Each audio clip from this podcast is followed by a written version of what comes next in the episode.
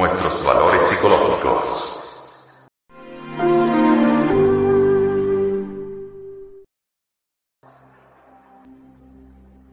Dentro de nosotros, en verdad, existen valores energéticos, psicológicos, que en un pasado existieron dentro de otro organismo.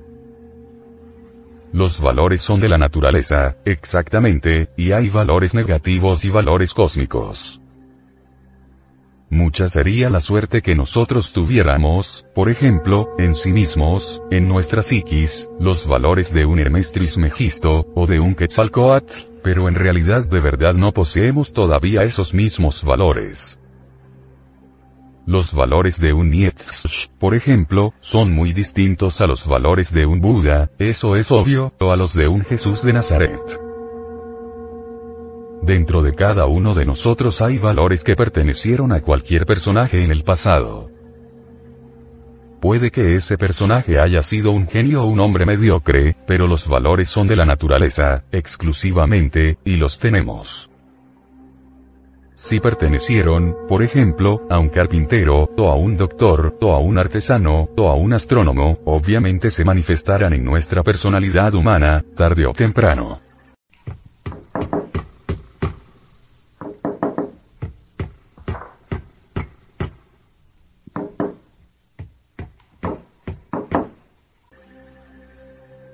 Todo caso, hay que comprender que al morir continúan esos valores. Que esos valores retornan, se reincorporan en un nuevo organismo. Nosotros estamos aquí presentes, pero los valores energéticos no se ven mucho. Incuestionablemente, ellos pertenecieron a alguna otra persona en el pasado. Ellos, todos, viven desde hace algún tiempo entre nosotros, y si queremos saber algo sobre esos valores, es decir, sobre nuestra propia vida, indudablemente tenemos que pasar por muchos cambios y autoconocernos. Una máquina orgánica es muy interesante, por lo que vale la pena conocerla. El cuerpo humano, en sí mismo y por sí mismo, tiene su biología, su anatomía, su patología, etc. Y cada área del cerebro, indudablemente, tiene en reserva muchos poderes vitales. Hay tres cerebros que no podemos negar. Primero. El cerebro intelectual. Segundo. El cerebro emocional. Y tercero. El cerebro motor. Existen valores energéticos en el cerebro intelectual, los valores que la naturaleza ha colocado en el cerebro intelectual. Por ejemplo, los criminales poseen valores intelectuales mediocres, y cuando tenemos un desarrollo magnífico, no hay duda que entonces se expresan a través de nosotros, de nuestro propio cerebro intelectual, valores geniales, porque, repetimos, los valores son de la naturaleza. El cerebro emocional resulta también muy importante. El cerebro emocional está ubicado en el corazón y centros específicos nerviosos del sistema gran simpático, así como en el plexo solar. Los valores emocionales resultan importantísimos para la vida. Si no existieran valores emocionales, no nos entusiasmaríamos por una idea, no nos alegraríamos en un campo de deportes, y la vida se desarrollaría sin los distintos factores que supone, con una indiferencia espantosa. Si existiéramos sin valores emocionales, aún entre el arte, por ejemplo, si apareciera en escena, un pianista,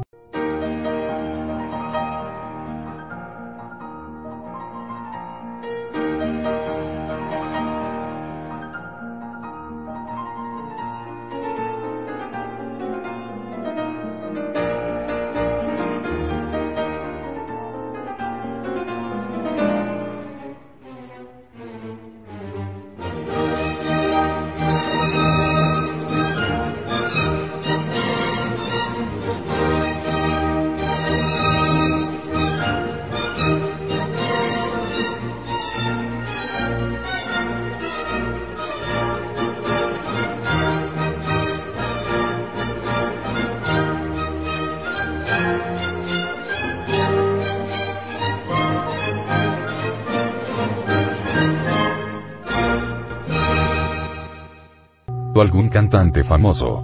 No teniendo valores emocionales, no sentiríamos, en realidad de verdad, ningún interés, o apareceríamos en público completamente indiferentes, no aplaudiríamos a los artistas. No nos alegraría el espectáculo. Bueno, llegó la hora de la verdad. ¿Quieren una canción nueva? Esta canción es de mi autoría y va con mucho cariño para todos ustedes. Se llama Vivo en el Limbo. Yo les voy a cantar un pedacito de la canción y ustedes repiten conmigo después. Te veo y me siento como aquel que está muriendo de la dicha, porque tiene al lado a la mujer que ama. Ahora ustedes conmigo. Te veo y me siento como aquel que está muriendo porque tiene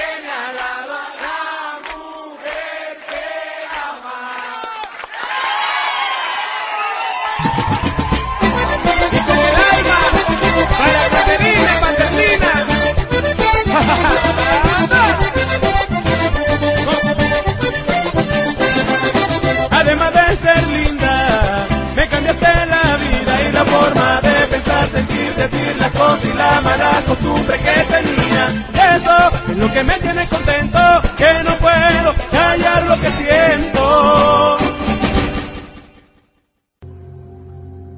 El cerebro motor, ubicado en la parte superior de la espina dorsal, es también interesantísimo para nosotros. Los valores que están ubicados en ese cerebro, nos permiten caminar, movernos, ir de aquí para allá, en diferentes direcciones, jugar béisbol, básquetbol, hacer gimnasia, etc. Si nosotros no tuviéramos valores en el cerebro motor, prácticamente no nos interesarían los deportes, ni los paseos, ni las excursiones, ni nada que se relacionara con el movimiento.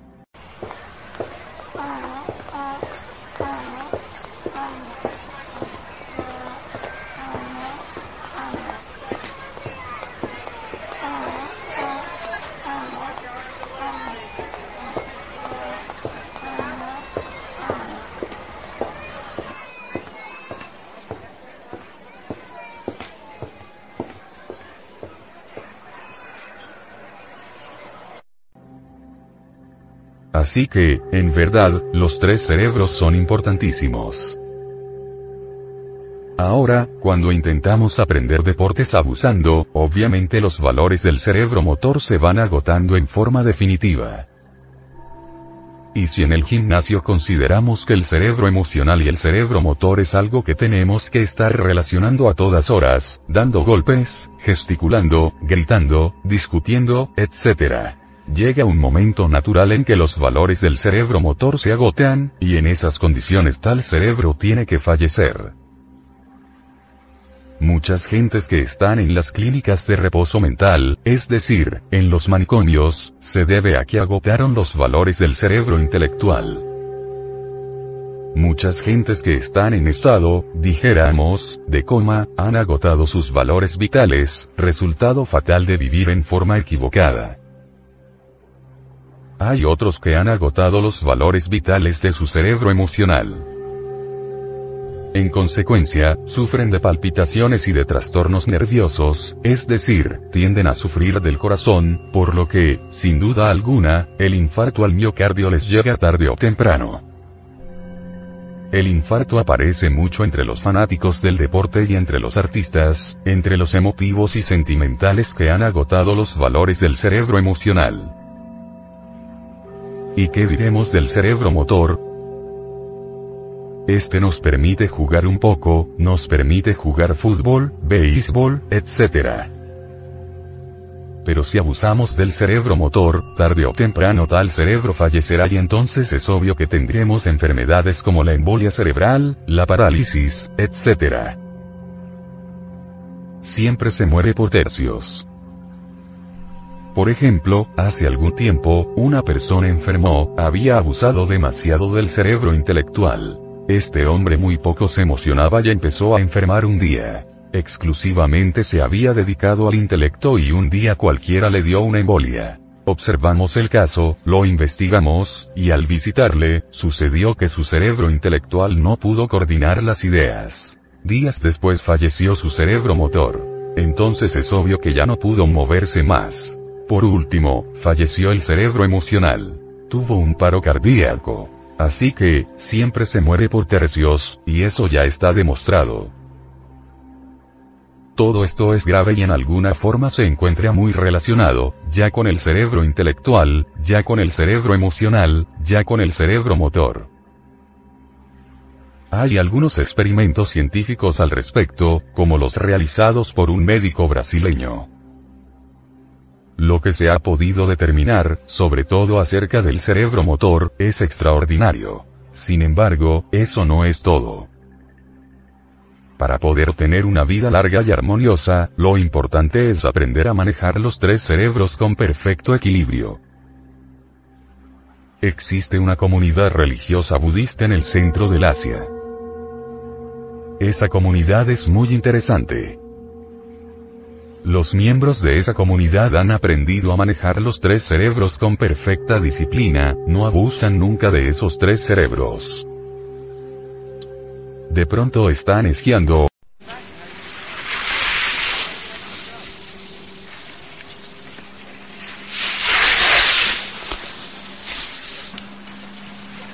corriendo juntos, mientras otros se dedican a cultivar su cuerpo, poniendo en actividad el cerebro motor. En cualquier otro instante los vemos dedicados al arte, ya sea a la música,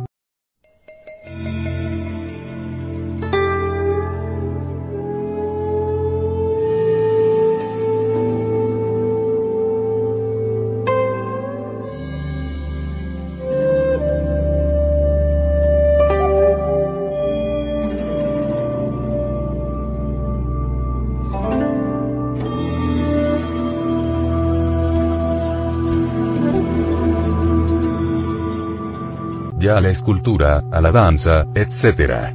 Como mantienen equilibrados los tres cerebros, eso permite que aquellos monjes budistas vivan hasta edades de 300 y 400 años. Ellos no usan, en forma exclusiva, un solo cerebro, recordemos que nosotros somos tricerebrados. Así que, ellos son lo suficientemente inteligentes como para manejar, en forma alternada, los tres cerebros de la máquina orgánica. Incuestionablemente, lo que a nosotros nos está perjudicando es el abuso mucho uso del cerebro intelectual. Abusamos demasiado del intelecto, gastamos los valores vitales del intelecto. Así que, francamente, ¿con qué podríamos comparar nosotros a alguien que solo vive dentro de la cerebración intelectual, a alguien que no haga deportes, a alguien que jamás escucha música agradable, que no se emociona con nada en la vida? Creo que podríamos compararlo con una de esas criaturas extrañas, de esas que viven por este tiempo en el fondo de los océanos. Una persona así, jamás se desarrollará como hombre en el sentido completo de la palabra. Nosotros debemos empezar por el desarrollo armonioso del hombre, y eso sería únicamente posible si aprendemos a manejar los tres cerebros en forma equilibrada. Si están ustedes cansados intelectualmente, si han estudiado mucho, salgan un rato del recinto, den un paseo en bicicleta, asistan a una partida de fútbol, etc o escuchen buena música, salgan a ver una exposición de pintura, vayan a un teatro, hagan, en fin, algo emocional. Si nosotros manejamos esos tres cerebros, a veces el emocional, a veces el motor, a veces el intelectual, pero en forma equilibrada, podemos asegurarles que conquistarán una salud maravillosa y que podrán vivir muy larga vida. Recuerden lo que les acabo de decir de esos monjes budistas que viven hasta 300 y 400 años. Bien, nosotros apenas somos animales intelectuales, es decir, nosotros le dimos al instinto forma intelectual. El instinto natural de las distintas formas animales, ahora es en nosotros racional. Mejor dicho, para poner un poco más de énfasis en esta cuestión, somos bípedos intelectuales pero hay varias clases de criaturas en el universo. existen las criaturas unidimensionales, de una sola dimensión. Por ejemplo, un insecto que solo dura unas cuantas horas de verano. Tiene un solo cerebro, el instintivo. Existen criaturas bidimensionales, es decir, que poseen dos cerebros. El instintivo y el emocional. Tales criaturas son los animales superiores. El caballo. El elefante. El perro. El gato. Etcétera. Y existen también criaturas que tienen tres cerebros. El instintivo, el emocional y el intelectual. Obviamente, tales especies adquieren formaciones superiores. Incuestionablemente, nos referimos al animal intelectual equivocadamente llamado hombre.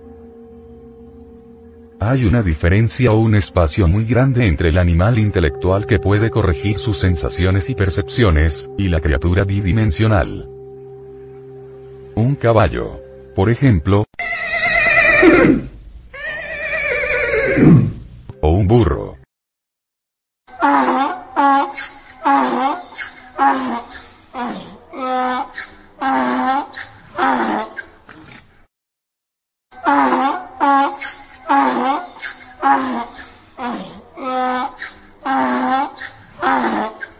O un león.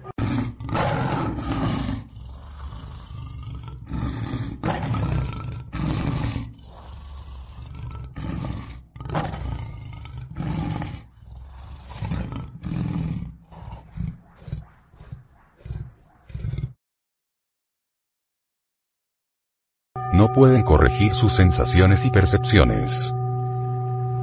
Eso es obvio.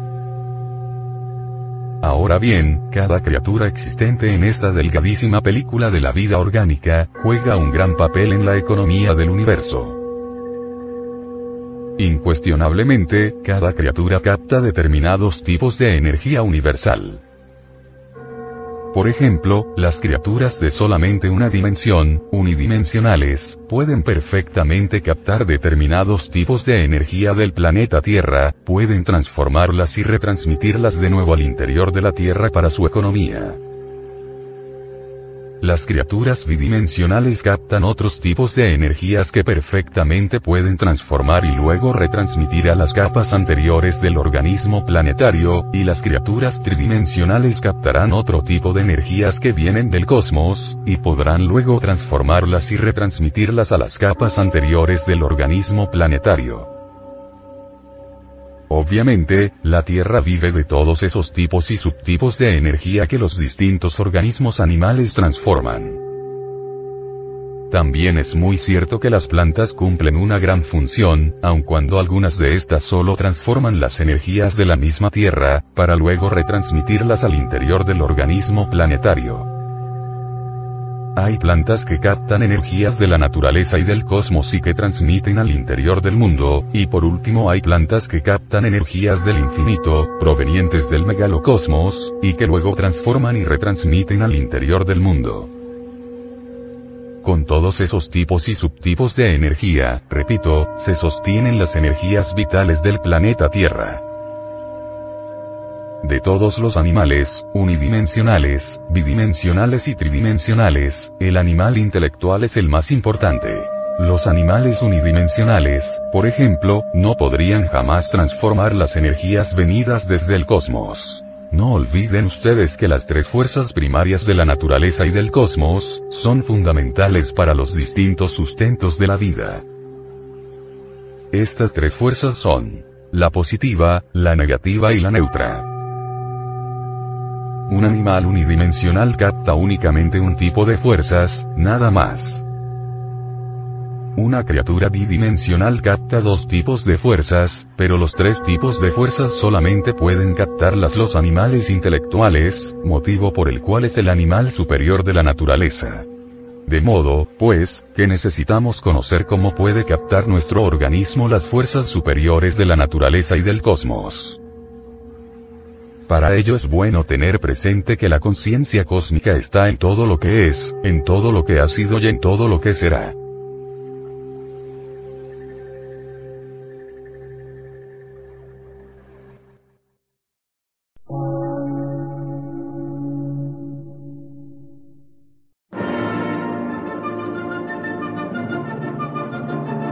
Emisora, gnóstica, transmundial por una nueva civilización y una nueva cultura, sobre la faz de la Tierra.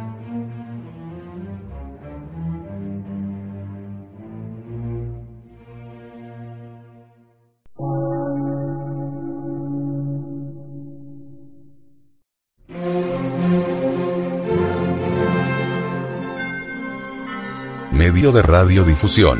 Científico, artístico, místico y filosófico. De la Asociación Colombiana de Centros de Estudios Gnósticos, Antropológicos, Psicológicos y Culturales. A. C.